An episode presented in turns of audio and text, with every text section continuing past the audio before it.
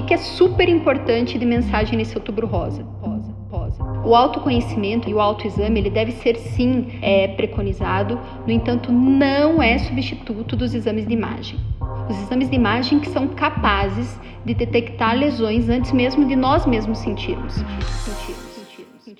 Salve, salve, medusas e medusos! Está começando mais um episódio da nossa temporada especial sobre Outubro Rosa. Serão quatro episódios inéditos com histórias de vida e superação, cuidados e orientações para que a gente possa fazer fluir a energia das nossas cobras de maneira saudável e preventiva. E no episódio de hoje, vamos ter uma conversa franca com a médica oncologista clínica Maria Cristina Figueroa Magalhães, que vai trazer os mitos e verdades sobre o câncer câncer de mama e sua prevenção. Está no ar Medusa, especial Outubro Rosa. Olá, Sejam muito bem-vindas, medusas. Doutora Maria Cristina Figueroa Magalhães, é um prazer tê-la aqui conosco. Seja bem-vinda ao nosso episódio especial. Muito obrigada, Juliana. Muito obrigada a todas pelo convite. Tenho certeza que vai ser um, um podcast maravilhoso. Meninas, a gente está conversando sobre prevenção de câncer de mama. Muitas pessoas, muitas mulheres já sabem o que deve ser feito e não deve ser feito apenas no mês de outubro. A gente sabe que essa prevenção e esse cuidado, ele tem que ser diário por nossa parte, é uma parte importante da nossa saúde. Mas por que, que a gente não consegue alcançar as mulheres como a gente gostaria? Doutora, já que você vem trabalhando já há tantos anos é, no Outubro Rosa, neste período de prevenção e de comunicação, o que, que acontece? Qual é a falha de comunicação que existe que a gente não está conseguindo atingir as mulheres como deveria? Muito bem, então eu vejo como primeira questão o medo né, e o mito relacionado à palavra câncer. Vejam que até pouco pouco tempo atrás, e não, não posso dizer assim pouco mesmo, posso dizer a, a época da minha avó, a gente não poderia falar sobre câncer, a gente tinha que falar aquela doença. E isso tem evoluindo muito ao longo dos anos. No entanto, ainda nós carregamos um medo muito grande em ser diagnosticada com a palavra câncer. Então é bastante importante as pessoas perderem esse medo, entenderem que sim, a gente tem é, um longo período né, para ser é, percorrido no momento do diagnóstico, mas muitas conseguem obter a cura. Então a gente tem que acreditar que é, uma vez que procurando, encontrando a, a lesão na mama, mas essa lesão sendo é, de forma precoce, a gente tem grandes possibilidades de curar.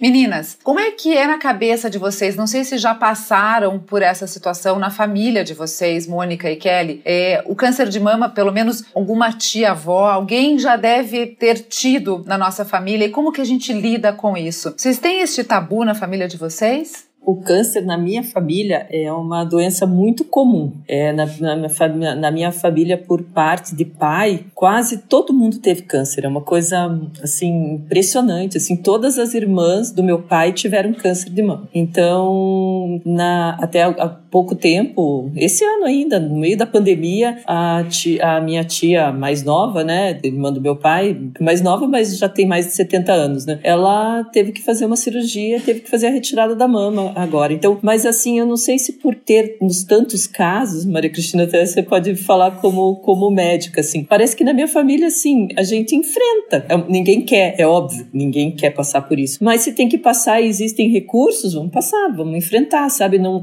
não existe mais essa, essa sentença de morte que parece que para algumas pessoas é quando se recebe o diagnóstico. Você percebe isso em algumas famílias, que para algumas a doença se torna um drama maior até do que ela, do que ela já é, né? Sim, com certeza. Para algumas famílias que já têm um, um, histórico maior né, de câncer, até mesmo elas é, são mais aderentes ao rastreamento. Né? O que, que significa o rastreamento? É procurar exames que detectem precocemente alguma alteração. É, já as que não têm histórico, elas acreditam que elas podem estar blindadas dessa situação. E a realidade é que nenhuma de nós, né, inclusive os homens, pode se dizer blindado de ocorrer um primeiro episódio de câncer na família. Isso é isso que você falou do, do blindado. Eu vejo que muita gente, a Ju até perguntou no começo sobre por que que ainda, né, a gente precisa falar sobre isso, porque eu acho que as pessoas têm muito isso. Ah, isso não, não vai acontecer comigo, né? Isso é, tá longe da minha realidade até a hora que a coisa chega do seu lado, né? Exatamente. E muitas acreditam que conforme eles, elas seguem a cartilha, né? Eu tenho algumas pacientes que falam: "Puxa, doutora, mas eu me alimento bem, eu faço exercício, eu não, não tenho peso acima do normal,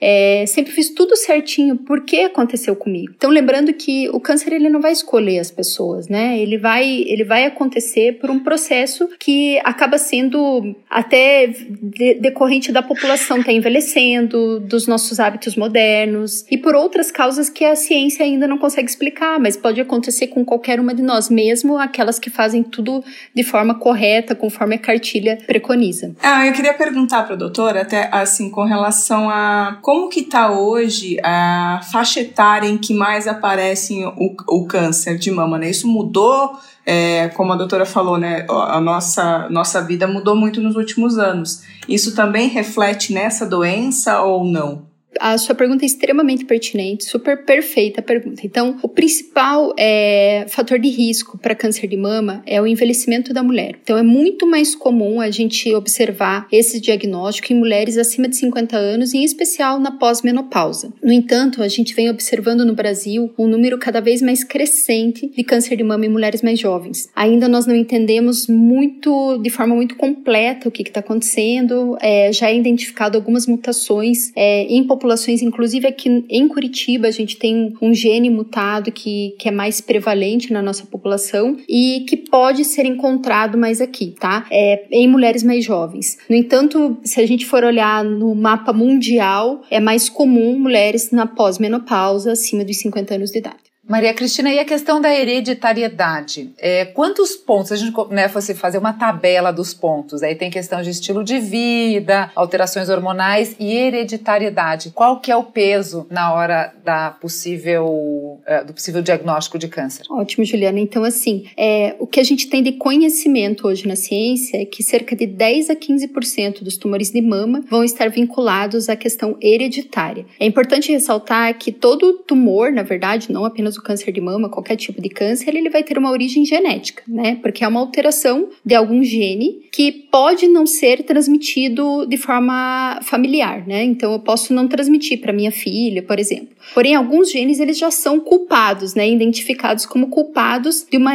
herança familiar. E aí nós chamamos de tumores hereditários. E esses tumores eles contabilizam cerca de 10 a 15% dos casos e a gente tem na mídia leiga aí bastante conhecido o caso, por exemplo, da Angelina Jolie, né? Então foi exatamente o caso dela que a gente mais identifica, que é a mutação do gene BRCA. No caso dela especificamente, o que, que foi é, visto? O que, que os médicos detectaram para que ela fizesse a, a, a retirada completa da mama? Essa é uma pergunta excelente também, porque muitas mulheres já vêm ao consultório falando: ah, doutora, já que eu tenho esse diagnóstico, tira tudo, né? Resolve tudo, não quero mais saber disso. Quando que a gente tem uma indicação formal de realizar as cirurgias que foram feitas na Angelina Jolie é quando tem essa alteração alteração genética né, hereditária presente, que é a na mutação do gene BRCA. Então, a mãe dela teve câncer de mama bastante jovem, foi feita análise é, com painel hereditário e foi visto que a mãe tinha a alteração, a mutação do BRCA, e na sequência a gente avalia os, as, os filhos, né, os, os descendentes. E no caso dela, ela também tinha mutação, então ela tem ao longo da vida dela uma chance de 80, cerca de 80% de evoluir com câncer de mama e ovário, né? Então, por conta disso, isso, foi indicado para ela tanto a cirurgia de mastectomia bilateral, então ela tirou as glândulas mamárias dos dois lados e os ovários. Mas é algo bastante radical, doutora. E por isso que é bastante importante ressaltar. A gente tem é, indicação muito específica de, de atuar né, nas duas mamas, de, de retirar as duas mamas, que é quando a paciente tem realmente essa mutação conhecida do BRCA.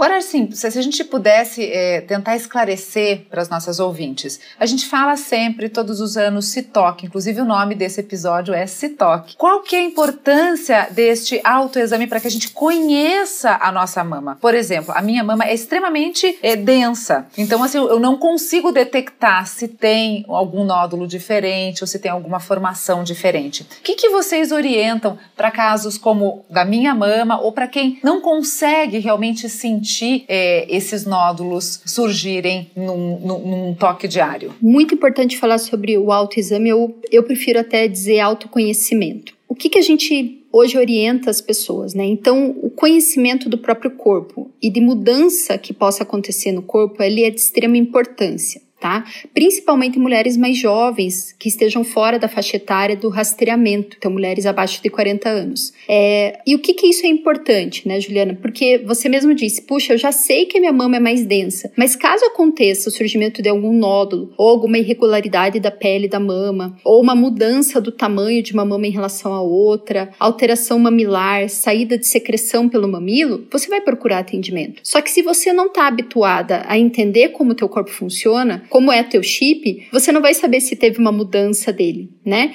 Então, é, o que a gente normalmente orienta, não somente o exame das mamas, mas também o entendimento do teu fluxo menstrual, como que se comporta teu organismo. Tem mulheres, por exemplo, que sabem quando estão ovulando, né? Isso é fantástico. Puxa, eu sei que hoje é o dia que eu tô ovulando porque eu senti aquela dorzinha, então elas já sabem, é, sabem como funciona o intestino. Então qualquer mudança de padrão é importante que se procure atendimento médico. O que, que eu acho extremamente importante? Então, se ninguém está ouvindo até agora e não vai ouvir mais, agora para e ouça. O que, que é super importante de mensagem nesse outubro rosa? O autoconhecimento ele, e o autoexame, ele deve ser sim é, preconizado, no entanto, não é substituto dos exames de imagem, tá? Os exames de imagem que são capazes de detectar lesões antes mesmo de nós mesmos sentirmos. Então, por isso, que a gente, puxa, doutora, mas eu fiz a minha mamografia, estava tudo bem, mas três meses depois eu fiz o autoexame e percebi um nódulo na mama. Nenhum exame de imagem é 100%. Né? No entanto, se a gente for colocar em grandes estudos populacionais que avaliaram muitas pacientes, a gente viu que a mamografia tem impacto em redução de mortes por câncer de mama. Então, a gente tem uma explicação científica do porquê que a gente orienta as mulheres a fazer mamografia a partir dos 40 anos de idade. E a mamografia tem que ser anual, doutora? Isso vai depender muito do resultado da mamografia, que é outra dica importante. Então, tem várias dicas. Tem mulheres que vão lá no seu né, laboratório de preferência, fazem a mamografia e deixam lá, né? A gente tem até um estudo aqui em Curitiba mostrando que grande parte, mais de 50% das mulheres, deixam o resultado na gaveta e não levam novamente para o médico, né? Então, é muito importante que a gente avalie a classificação que no final do exame sempre tem uma classificação escrito BIRADS, né? O que, que significa esse BIRADS? Ele vai dizer é, a temporalidade de uma nova mamografia. Então, se o BIRADS é 2, eu fico bem tranquila que a gente pode seguir essa paciente daqui a um ano. Agora, se ela vem com BIRADS 3, aí a gente tem que reduzir esse intervalo de tempo para no máximo seis meses para reavaliar é, com um novo exame de imagem tá? Então é bem importante levar novamente o exame para o seu médico para que ele analise e, e já faça um plano, né, de quando novamente você deve realizar os exames. Que interessante essa observação que você fez. Parece que elas, assim, é, imaginam que estando tudo ok, digamos assim, não detectando um tumor, não tem a necessidade da avaliação médica. Ou entram no Google. O Google ajuda, mas atrapalha bastante, imagino, nesses diagnósticos médicos, não é mesmo? Exatamente. Então, muitas, o que, que é bastante importante é ter uma, uma avaliação conjunta, né? Então, o exame físico. Então, se o teu médico não examinou tua mama, você já começa a desconfiar. Ele tem que examinar, né? Tem que examinar a mama tem que examinar embaixo do braço, na axila, para a gente perceber se tem alguma coisa que nós possamos palpar no exame físico. Claro que a gente tem mais experiência para fazer esse tipo de exame, então às vezes a paciente não sente, mas a gente pode sentir alguma alteração. E inclusive a gente pode é, fazer um truco do exame, né? Falar assim, puxa, mas no exame físico está acontecendo isso, aí vem um BIRADS 3, por exemplo, que é uma lesão provavelmente benigna, a chance de ser benigna é muito alta, só que mesmo assim, algumas pacientes a gente acaba prosseguindo com uma ressonância de mamas, por exemplo, né? Então é muito importante essa reavaliação do médico, né? Para ver se o exame com o que eu estou examinando é, na paciente, se ela tem uma história familiar relevante, que de repente a mamografia talvez não baste, eu precise incluir na investigação uma ressonância de mamas. Então é extremamente importante, assim, você ir ao médico, ser examinada, ele solicitar os exames e volte ao médico, né? Ter esse retorno é muito importante para que a gente possa dizer, olha, é, realmente eu vou ver a senhora ou o senhor daqui um ano ou daqui seis meses, enfim, a gente traçar o plano de ação. E falando um pouquinho dessa é, mudança hormonal que a gente vive, principalmente nesse período pré-menopausa ou período de menopausa, é, imagino que os hormônios eles façam aquela bagunça no nosso organismo. A gente, inclusive, teve um episódio, convido as nossas ouvintes a, a voltarem um pouquinho na nossa linha do tempo, episódio de número 12, que a gente falou sobre é, os ciclos, os fechamentos de ciclos, a gente falou muito sobre a menopausa. Existe alguma alteração que seja é, rápida muito rápida, ou seja, que a gente não detecte mesmo neste período pequeno é, de seis meses ou um ano entre, uma, é, entre um exame e outro, algo, algo extraordinário que tenha acontecido no nosso corpo que desbalance neste período da menopausa? Então, nesse período da menopausa, algumas mulheres elas passam por é, primeiro que a, a, menstruação fica totalmente desregulada, né? Então elas elas se transformam num, em novas mulheres. Então o corpo muda, a percepção da mama muda. É, o que a gente está percebendo muito também na prática é que mesmo as mulheres que entram na menopausa, elas continuam com uma aparência muito jovem, então as mamas continuam muito densas, né? Não são mais aquelas mamas que a gente via assim, puxa, uma mulher de 50 anos, em alguns anos atrás, era uma mulher mais velha mesmo, era com carinha de vó. Hoje não, mulheres de 50 anos, elas estão completamente saindo por aí fazendo festa, né? E as mamas continuam também é, muito firmes, né? O que a gente chama de mama densa. Então, é importante a gente, no exame físico e na avaliação da paciente, apesar de estar na menopausa, a gente ter esse entendimento que muitas vezes a mulher não vai envelhecer conforme o que a gente imaginaria de idade biológica dela, né? A, a, a desculpa, a idade cronológica. É, biologicamente, a mulher hoje ela envelhece mais lentamente. Então, o que, que eu quero resumir com tudo isso? Que se a gente está em frente de uma mama densa, talvez a gente tenha que avaliar de uma forma complementar a mamografia com ultrassom de mamas, por exemplo, ou é, também explorar se essa mulher está fazendo uso de terapia de reposição hormonal. É, a gente hoje tem bastante ciência que para algumas mulheres é bastante importante manter essa terapia de reposição hormonal, no entanto, é, temos que sempre pesar risco-benefício.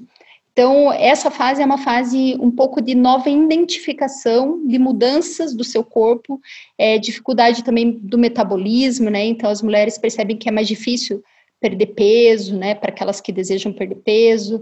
Então, é uma fase nova da vida da mulher, no entanto, a gente está percebendo que muitas continuam muito bem e não condizentes cronologicamente com a idade de 50 anos para mais ou no período de, de pós-menopausa. Tá aí a Mônica, né? Nosso exemplo de mulher de 50 anos maravilhosa. Meu, ela não para, né?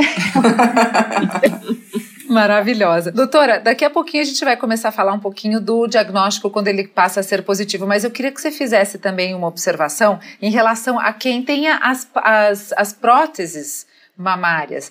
E qual que é a dificuldade que essas mulheres têm para o autoexame e se dificulta ou não a realização dos exames é, de imagem? Então, hoje as próteses elas estão sendo colocadas mais é, atrás né, da, da glândula mamária, então isso não vai dificultar o autoexame, né? Claro que muda um pouquinho a consistência da mama, mas a gente percebe, por exemplo, é, numa inspeção, o que, que eu quero dizer com isso? Olhando no espelho a mama e erguendo os braços ou fazendo uma expressão na mama, a gente já consegue perceber se tem alguma retração da pele, alguma mudança de um tamanho de, de um lado de um, da mama direita para esquerda, por exemplo. Então, esses dados eles conseguem nos ajudar no autoexame, né? E claro que a mulher vai ter que entender que a consistência da mama, que daquela que usa prótese, é diferente do momento que você não tinha prótese. Em relação à realização dos exames, é, não, não tem dificuldade para detecção de câncer, tá? Mas a gente, quando a gente quer avaliar especificamente a prótese, aí a ressonância de mamas ela é um pouquinho superior.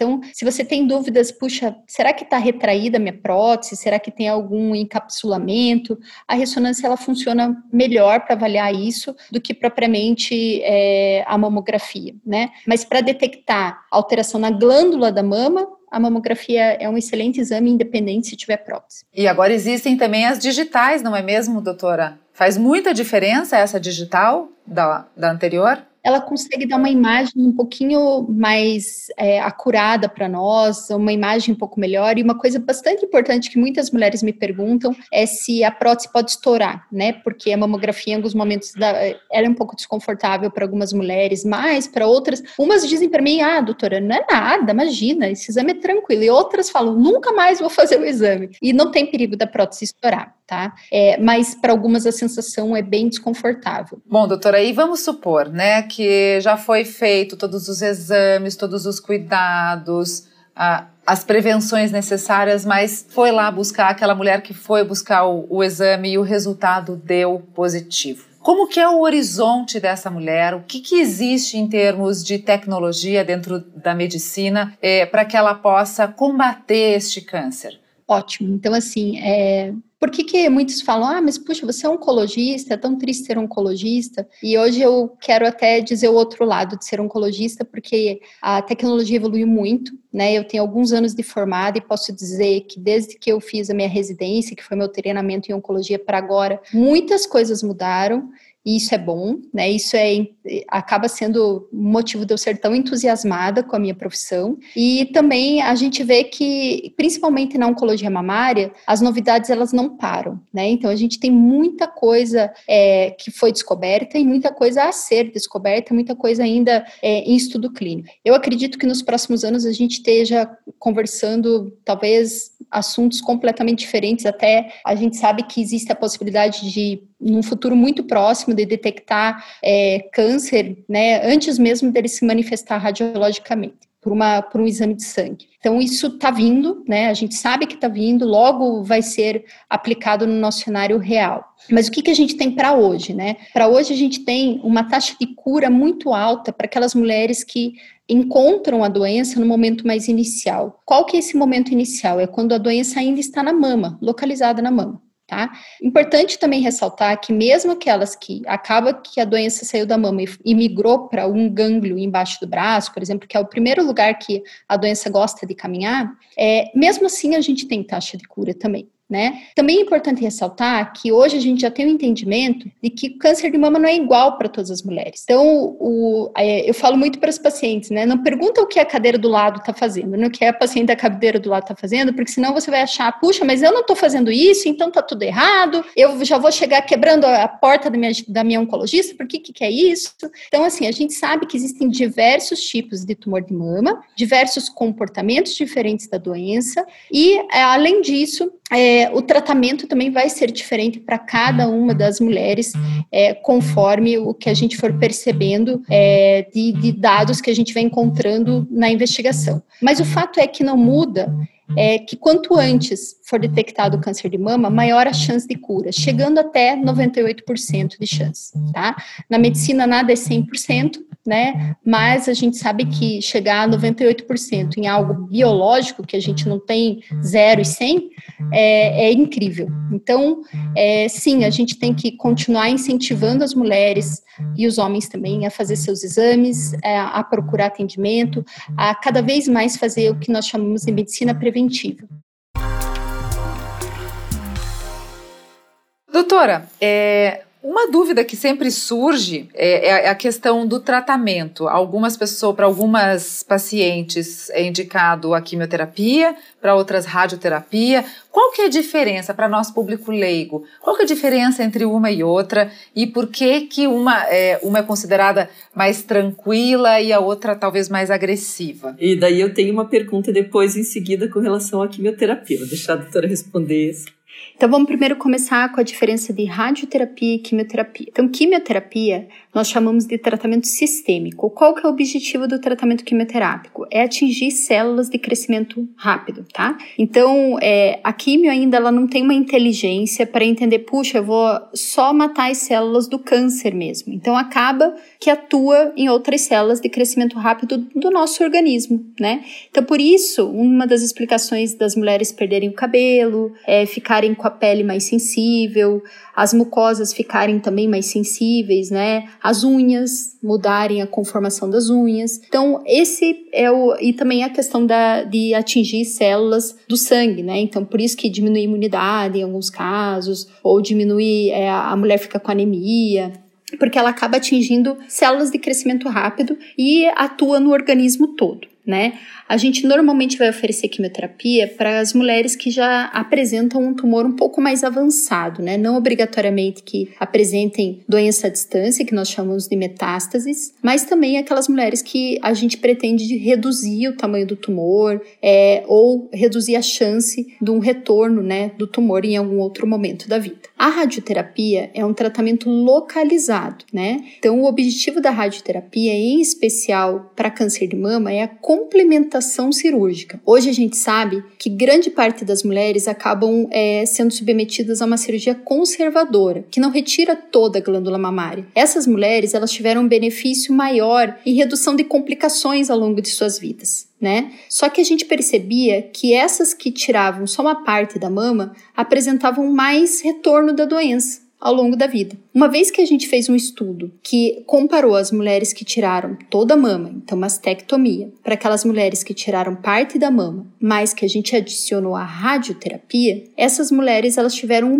mesmo, a mesma eficácia, o mesmo benefício daquelas que tiraram a mama toda, com menos é, chance de complicação ao longo da vida. Então, a radioterapia, eu digo para os pacientes de uma forma leiga, é como se ela queimasse o resto da raizinha, né? Então, se existe alguma raiz ali que o cirurgião, claro, teve todo o cuidado para retirar a lesão com margem adequada, mas que existe uma chance de ter ficado alguma célulazinha e ela voltar a germinar, a radioterapia vai lá e o objetivo dela é simplesmente diminuir ainda mais essa chance. Uma das coisas que a gente vê, assim, é lógico que parece fútil, mas que a gente escuta muito das mulheres que, que passam pela quimioterapia é o momento de perder o cabelo, né? Parece que aquele momento é o momento que a, que a coisa se materializa mesmo, né? Do, da gravidade do problema, não sei se é exatamente isso, mas eu vi que algumas artistas estão fazendo o tratamento da quimioterapia e fazendo um tratamento especial para que não perder o cabelo. Eu sempre tive curiosidade de saber como que é esse tratamento. Esse tratamento ele se chama crioterapia, tá? Então, na verdade, ele é uma, vamos traduzir, né?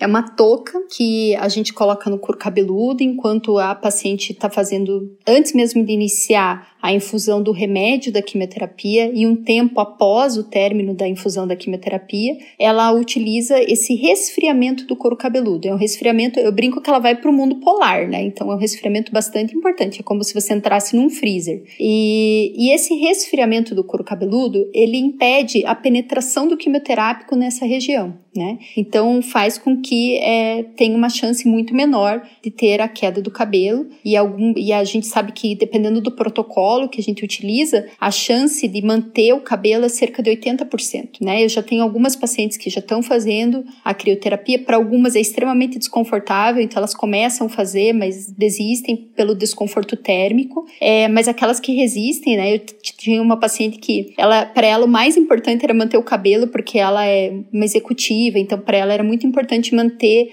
é, atividade é, do trabalho. Então, é, ela fez, eu brinco que ela é meu, meu exemplo, porque ela, ela fez uma pesquisa tão ampla, ela chegou até ligar para alguma das famosas para saber qual shampoo que ela usou, como que ela fez para não perder o cabelo, e ela manteve o cabelo durante todo o tratamento. É, e isso, isso indica que a tecnologia também, você veja, né, se a gente consegue isolar uma parte do couro cabeludo, digamos assim, para que o remédio não atinja, talvez a tecnologia vá sendo é, aprimorada para que isso aconteça nas outras células em crescimento, não é isso? Esses são os estudos? A gente tem estudos com outros tipos de tratamentos também, né? Que, que esse ano foi colocado muito também à mostra, porque a gente teve aprovação, por exemplo, no cenário do Sistema Único de Saúde, de uma classe de medicamentos que se chama imunoterapia, né? Então a gente tem essa, essa veia de tratamento, que são os imunoterápicos, que o objetivo principal é tentar acordar o meu sistema imunológico, meu próprio sistema imunológico, reconhecer as células do câncer. Então, o, o objetivo, a finalidade do tratamento tratamento é um pouco diferente da quimioterapia. A gente também tem hoje é, terapias-alvo. O que, que são terapias-alvo? Então a gente detecta alterações em genes, no, dentro do tumor podem ter alguns genes alterados e a gente ter medicações que atuam diretamente nesses genes. Um grande exemplo também é o tumor de mama HER2 positivo. Tá? Então essa proteína que se chama HER2, ela conferia uma agressividade muito grande ao tumor de mama, né? Era normalmente pessoas mais jovens, mulheres mais jovens, e que quando a gente ia ver a doença, ela ganhava uma proporção muito grande. É, e qual foi o grande avanço tecnológico? Que hoje nós temos não somente um, mas alguns medicamentos para bloquear essa proteína, inclusive no Sistema Único de Saúde, que é o um motivo da gente estar tá comemorando muito esse Outubro Rosa, porque esse mês foi uma das primeiras pacientes que a gente prescreveu é, uma das medicações aprovadas pelo Sistema Único de Saúde lá no, num dos hospitais que eu trabalho, do SUS. Então, é, a gente tem essas tecnologias que trazem puxa, esse tumor HER2 positivo, digamos, ele era o patinho feio, né? A gente ficava meio receoso quando a paciente tinha essa é, proteína positiva, e hoje ele simplesmente se tornou um dos tumores mais curáveis, porque a gente descobriu pela tecnologia né, pelos, pelo avanço que tem na ciência, a gente hoje tem medicações altamente eficazes para esse tipo de tumor. Nossa, que excelente notícia, doutora. Nossa, perfeito para acabar o nosso, o nosso papo. Mas não sem antes, se você puder, nos dar uma dica, uma dica prática para as mulheres que estão nos ouvindo, para as medusas, para que a gente desmistifique este, esta prevenção e possível tratamento. Então, eu vejo como a primeira dica é quebrar a barreira do medo, né? É, a gente falar mais sobre assuntos que, que eu brinco que são proibidos, né? Então a gente quebrar esses assuntos proibidos, torná-los mais leves. É, a tecnologia está aí, todos, todos nós, né, que, que somos da área médica ou da área da saúde, eu tenho certeza que a gente tem uma luta constante para que cada vez mais o, o, avanço seja maior e cada vez mais os, a gente tenha mulheres e homens curados. É, então, nunca pense assim, puxa, eu acho que está errado, comigo não vai acontecer, ou eu tenho medo, porque o medo ele vai bloquear, né, qualquer avanço e qualquer melhoria que a gente possa dar para a pessoa. Então, primeira coisa, quebrar a barreira do medo. Segunda coisa, eu acho que a gente tem que cuidar da nossa casa, né? E da nossa casa que eu digo é do nosso corpo. É, cuidando do nosso corpo, a gente não vai estar tá só prevenindo câncer, como a gente vai estar tá prevenindo doenças cardiovasculares, né? Seja infarto, derrame cerebral, e outras doenças. E também a gente vai estar tá propiciando uma melhor qualidade de vida, né, para as nossas e melhor também mobilidade, com articulação mais preservada, ossos mais preservados. Então, muito importante a gente cuidar do, da alimentação, praticar atividade física, cuidar do nosso emocional. Então, ter essas rodas de conversa, encontrar um amigo, tomar um chá. É bastante importante esses momentos que nós temos com os, com os outros, com os demais, que eu acho que a pandemia está nos ensinando o quanto a gente precisa de convívio social, o quanto o ser humano é social, né?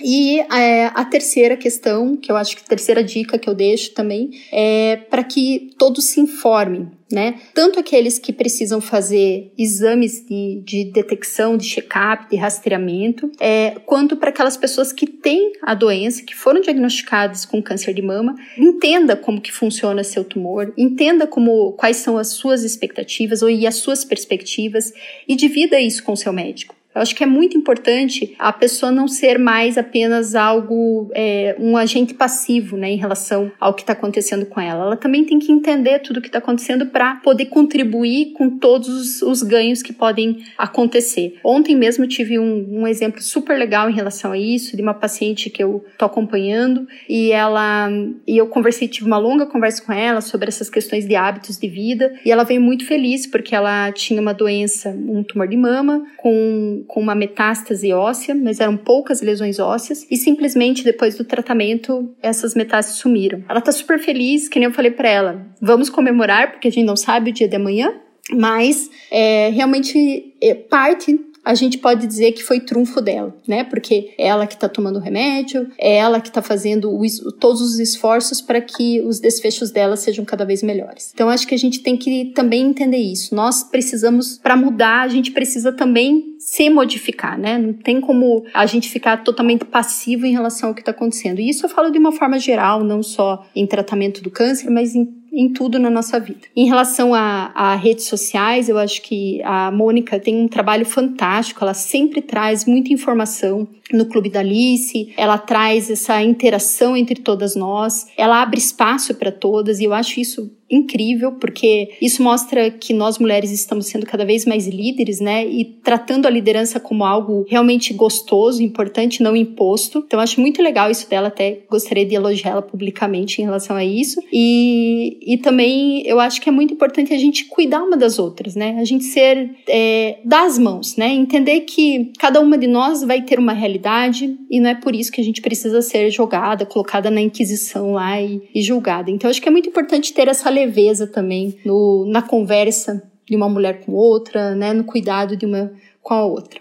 Obrigada. É, acho que é uma das grandes funções do Clube da Alice é essa, né? A gente poder conectar e o que eu acho que é bacana é que no clube a gente tem mulheres de todos os níveis sociais, culturais e que muitas vezes o que para algumas pode parecer óbvio, nossa, mas estão falando de novo, né? A gente pode tocar uma mulher, né, e mudar uma realidade com aquela conversa. É muito muito real e até uma coisa que me às vezes na correria acaba que eu não consigo acompanhar sempre, né? Mas uma coisa que me tocou muito, Mônica, foi no começo da pandemia, é, as brigas, né, de opiniões, né? Algumas achavam que tinha que acontecer de um jeito, a outra achava que tinha que acontecer do outro. E, e eu me embarcou muito um post que você colocou sobre essa questão de respeito, né? E é realmente, a gente tem mulheres de diferentes classes sociais, de diferentes realidades né? Tem, tem situações. É, uma outra coisa que aconteceu na pandemia foi o julgamento de, um, de uma pessoa, de, acho que era um homem, que estava andando com um filho bem pequeno na garupa de uma bicicleta. E aí ele falou: Puxa, eu tenho que trabalhar para levar sustento para casa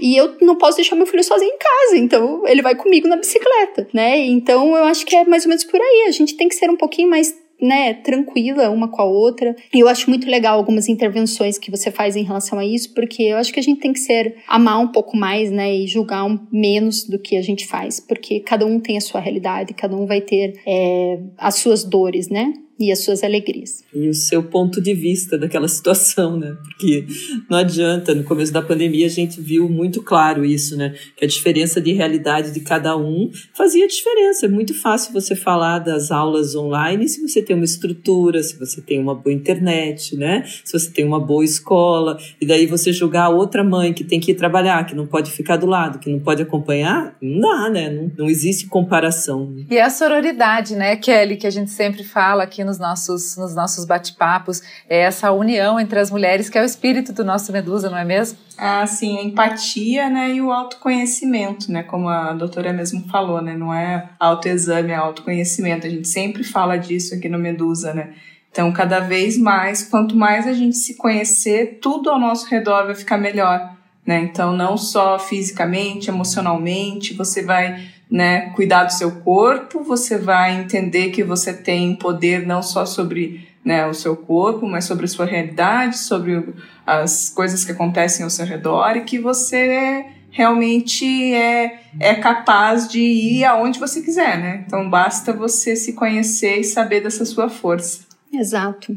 Nossa, perfeito. Eu acho que, eu acho que uma, uma, da, uma questão que você trouxe aqui, extremamente importante, que se chama empatia. E muitas pessoas não entendem o que é empatia, porque não é, ai, puxa, né? Eu acho que eu faria, eu entendo porque você fez assim, tudo, mas na verdade é muito mais complexo porque você tem que ser, você tem que ser o outro para fazer aquela ação, né? Então é, é raríssimo quem tem empatia, né? É uma coisa e, e cada vez mais a gente tem que propagar a empatia, porque ela é importantíssima de acontecer.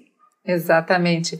Doutora Maria Cristina, foi um prazer enorme tê-la conosco. As medusas agradecem. A gente vai voltar, outubro que vem tá aí, a gente volta a conversar e, se Deus quiser, com novidades na, na área da medicina, da tecnologia aplicada à medicina, para que a gente possa ajudar mais e mais mulheres. Chegamos ao final de mais um episódio especial deste desta temporada chamada Outubro Rosa. Esperamos que vocês tenham curtido. Por favor, acompanhem as nossas redes sociais, arroba podcast Medusa. Estamos no Instagram, estamos no Facebook como Podcast Medusa e, claro, em todas os, os canais de streaming de áudio. Estamos aqui no Spotify, no Deezer, no Google Podcasts e na, nas plataformas da Apple. Agradecemos mais uma vez. Um grande beijo, se cuidem, se toquem e até nosso próximo episódio desse especial. Tchau! Edusa, cabeça de mulher.